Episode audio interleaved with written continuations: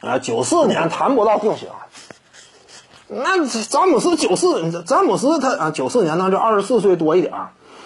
那詹姆斯二十四岁多一点儿那会儿，那也没那么全面嘛，那不也是在季后赛当中比较挣扎嘛？你以为詹姆斯季后赛就不挣扎呀？你看看那个当初这个零七年总决赛，他被马刺收拾成什么样？你看看那那组系列赛当中，詹姆斯打出的是什么样的效率？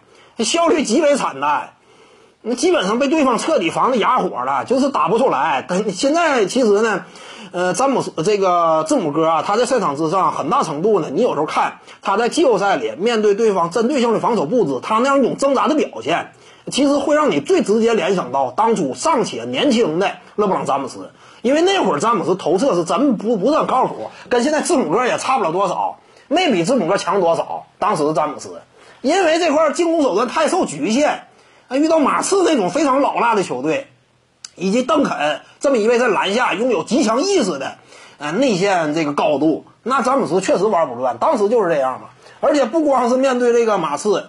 他就面对这个凯尔特人，你就看那那个表现，那也是很差。是当时有这个传言说，勒布朗詹姆斯因为这个球队当中一些球员如何如何，啊，他因为场外的一些因素受到了干扰。但就算不受干扰，当时的勒布朗詹姆斯，啊，真就是季后赛当中有时候不行。你别说那会儿了，你就二零一一年面对小牛队内线蹲着一个泰森钱德勒。小牛队这么一支非常擅长打联防的球队，你看当当时那组系列赛，勒布朗詹姆斯场均我要是没记错十七分左右吧，单场最低应该是八分，你这样一种水准嘛？后期那是勒布朗詹姆斯凭借自己的苦练，那把这个中远距离开始练出来了，自己的低位背身也开始加强了。啊，再早那会儿勒布朗詹姆斯这些东西基本上都没有，主要就是呃直线的突破。拐弯这块他可能说都不是特别灵活，他不像说韦德面对联防，我左一步右一步，欧洲步一耍，我可能说也能找到出手机会，呃，表现也不错。你像零六年面对小牛不就是吗？但是勒布朗詹姆斯早期那会儿呢，基本上就是横冲直撞的类型，呃，主要打法就是突破，那就是差很多。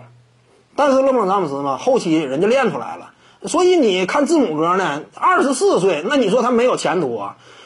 当年的詹姆斯跟后期的詹姆斯两个级别，那你说字字母哥有没有前途？有能不能发展出来？当然也能，有戏。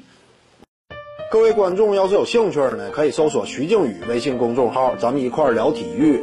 中南体育独到见解就是语说体育，欢迎各位光临指导。